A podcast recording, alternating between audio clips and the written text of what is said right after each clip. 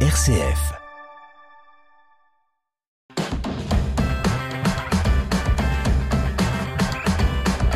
Bonjour à toutes et à tous, voici les titres de cette émission Vitamine C. Les évêques de France remettent en service le célébrette, la carte d'identité des prêtres et des diacres.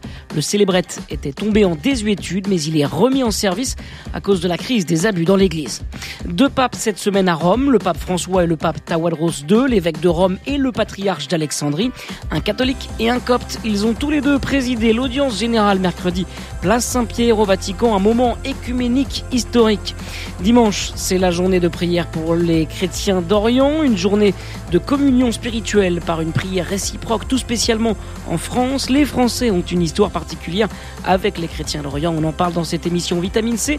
Bienvenue à tous. Vitamine C, RCF. Les évêques de France remettent donc en service le célébrette. C'est la carte d'identité des prêtres et des diacres. Le célébrette était tombé en désuétude, mais il est remis en service parce que la crise des abus dans l'Église a montré le besoin vital de vérifier la capacité réelle des prêtres à célébrer ou pas. C'est une des mesures décidées lors de l'Assemblée plénière des évêques en novembre 2021, après le rapport de la SIAZ. Le célébrette existe depuis le Moyen Âge, il s'est formalisé après le Concile de Trente au XVIe siècle. Il a d'abord pris la forme d'une lettre de mission avant de ressembler au permis de conduire en carton. Il se présente désormais sous la forme d'une carte bancaire avec la photo, le nom du clerc, sa date d'ordination et un QR code. Lorsqu'on scanne le QR code, on connaît immédiatement la situation du prêtre par la couleur qui s'affiche. Vert, le prêtre peut célébrer tous les sacrements. Orange, il y a des restrictions. Rouge, le prêtre ne peut rien célébrer. Il va falloir prendre l'habitude de contrôler les prêtres. Monseigneur Joly, évêque de Troyes et porte-parole de la conférence des évêques de France on n'est pas en train d'inventer quelque chose de nouveau. C'est ce que le droit canonique demande. Sauf que notre manière de faire était un peu artisanale. Il va falloir effectivement que dans nos différents lieux, déjà les sanctuaires, parce que c'est là où il y a le plus de prêtres qui viennent que l'on ne connaît pas, qu'ils prennent l'habitude de demander le célébrette. Vous avez des sanctuaires euh, ailleurs dans le monde où c'est l'habitude. Donc il faut petit à petit que l'habitude se mette en place. Mais une fois que l'un ou l'autre n'aura pas pu célébrer parce qu'il n'avait pas montré son célébrette, les choses vont se faire assez naturellement. Il faut que tout le monde puisse comprendre quelle est la finalité. La finalité n'est pas de contraindre, n'est pas de mettre des limites, mais c'est vu l'importance du sacrement, vu le respect dû aux personnes et vu l'importance du ministère ordonné, il faut qu'on puisse euh, le certifier comme le demande le, droit canonique. Les diocèses s'organisent pour que le nouveau célébrette soit opérationnel pour les 18 000 prêtres et diacres français d'ici l'été 2023. Chaque diocèse est désormais chargé de mettre à jour sa base de données annuellement ou en temps réel en cas de sanction afin que le célébrette soit valide. Ce sera un célébrette international. Les informations seront disponibles en trois langues, français, anglais et latin. Vitamine C, RCF. Deux papes cette semaine à Rome, le pape François et le pape Tawadros II, l'évêque de Rome et le patriarche d'Alexandrie.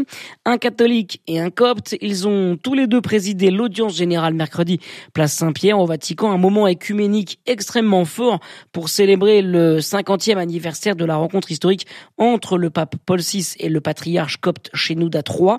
Le 10 mai 1973, ils se retrouvaient pour la première fois après 1500 ans de séparation. Aujourd'hui, François Tawadros poursuivent donc leur dialogue écuménique pour l'unité des chrétiens. Ils veulent en particulier proposer une date commune pour la célébration de Pâques. Quels gestes peuvent-ils encore poser ensemble et quelle portée peuvent-ils avoir?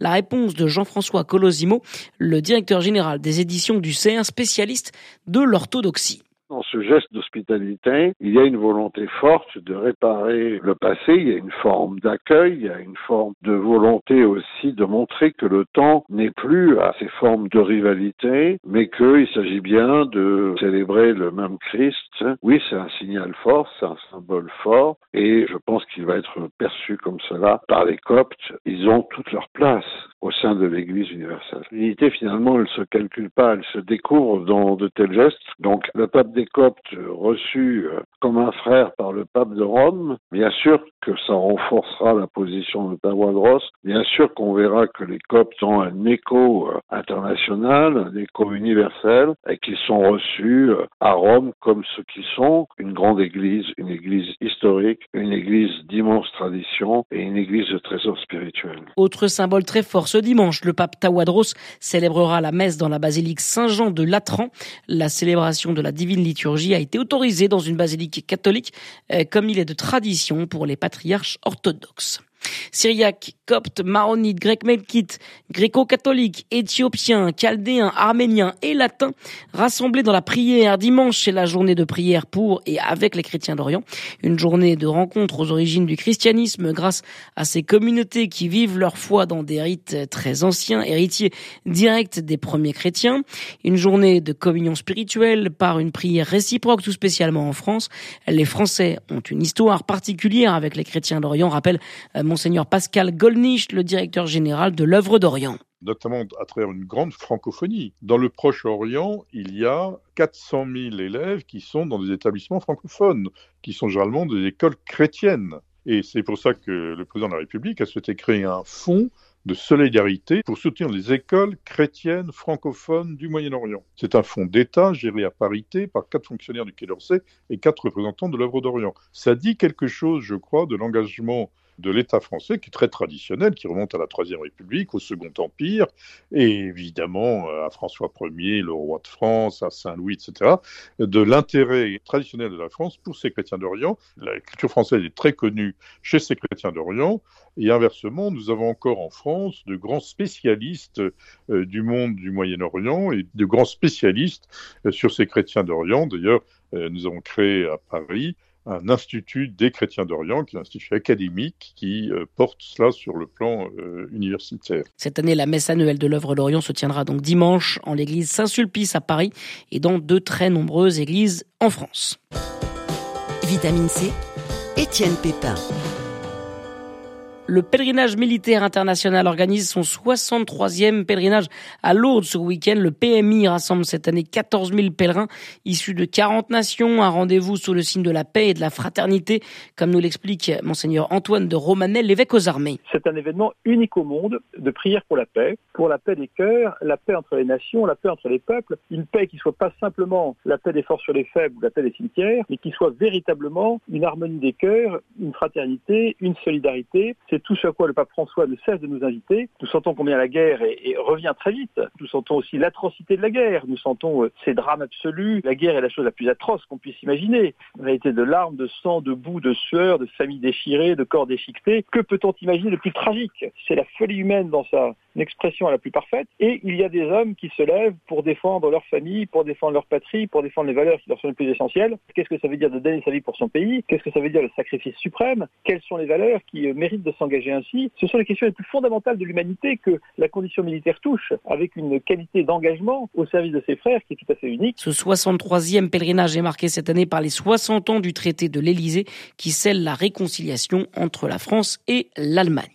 Et puis près de 440 000 pèlerins ont marché vers Saint-Jacques-de-Compostelle en 2022 contre 347 000 en 2019, année de référence avant le Covid.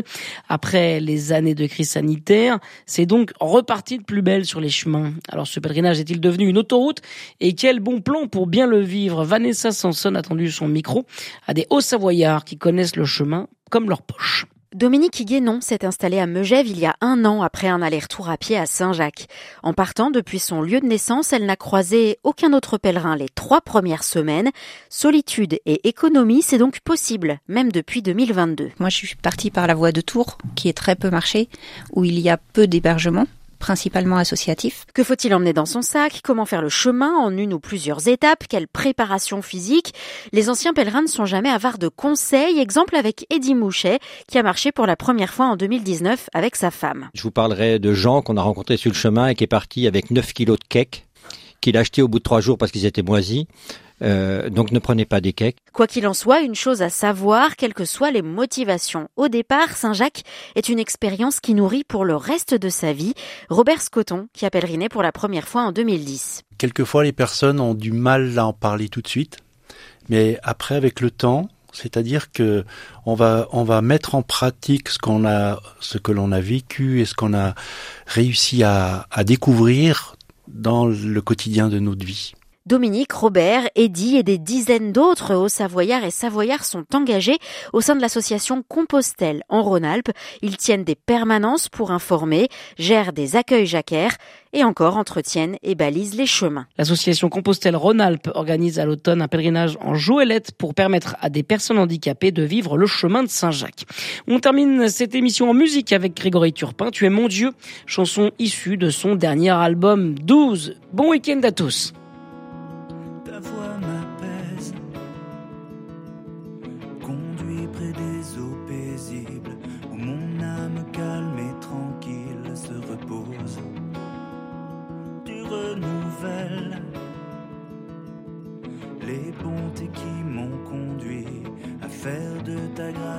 L'appui de mon cœur.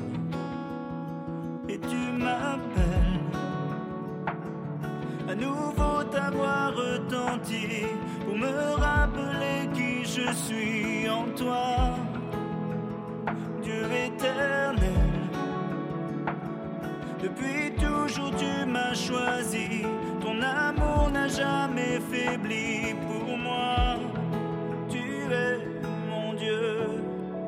ce que je suis, le chant de ma vie résonnera pour ta gloire. Tu es mon Dieu, et dès aujourd'hui, Seigneur, me voici, je chanterai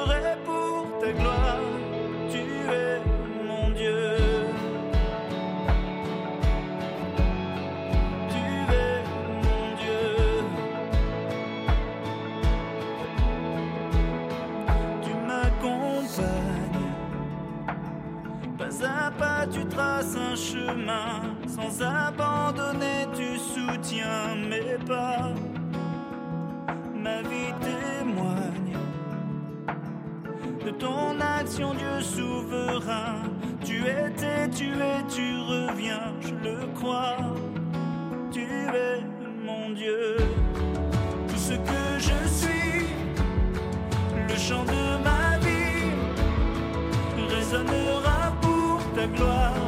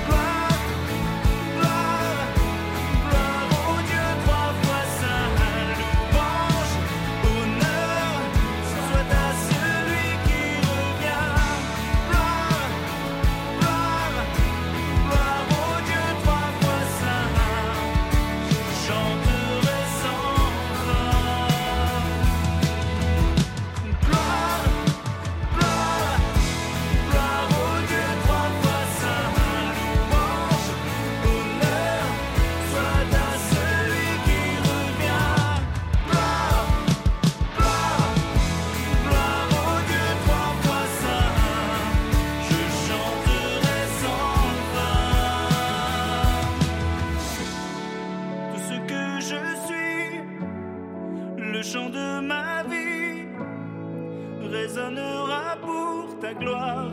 Tu es mon Dieu. Et dès aujourd'hui, Seigneur, me voici. Je chanterai pour ta gloire. Tu es mon Dieu. Tout ce que je suis, le chant de ma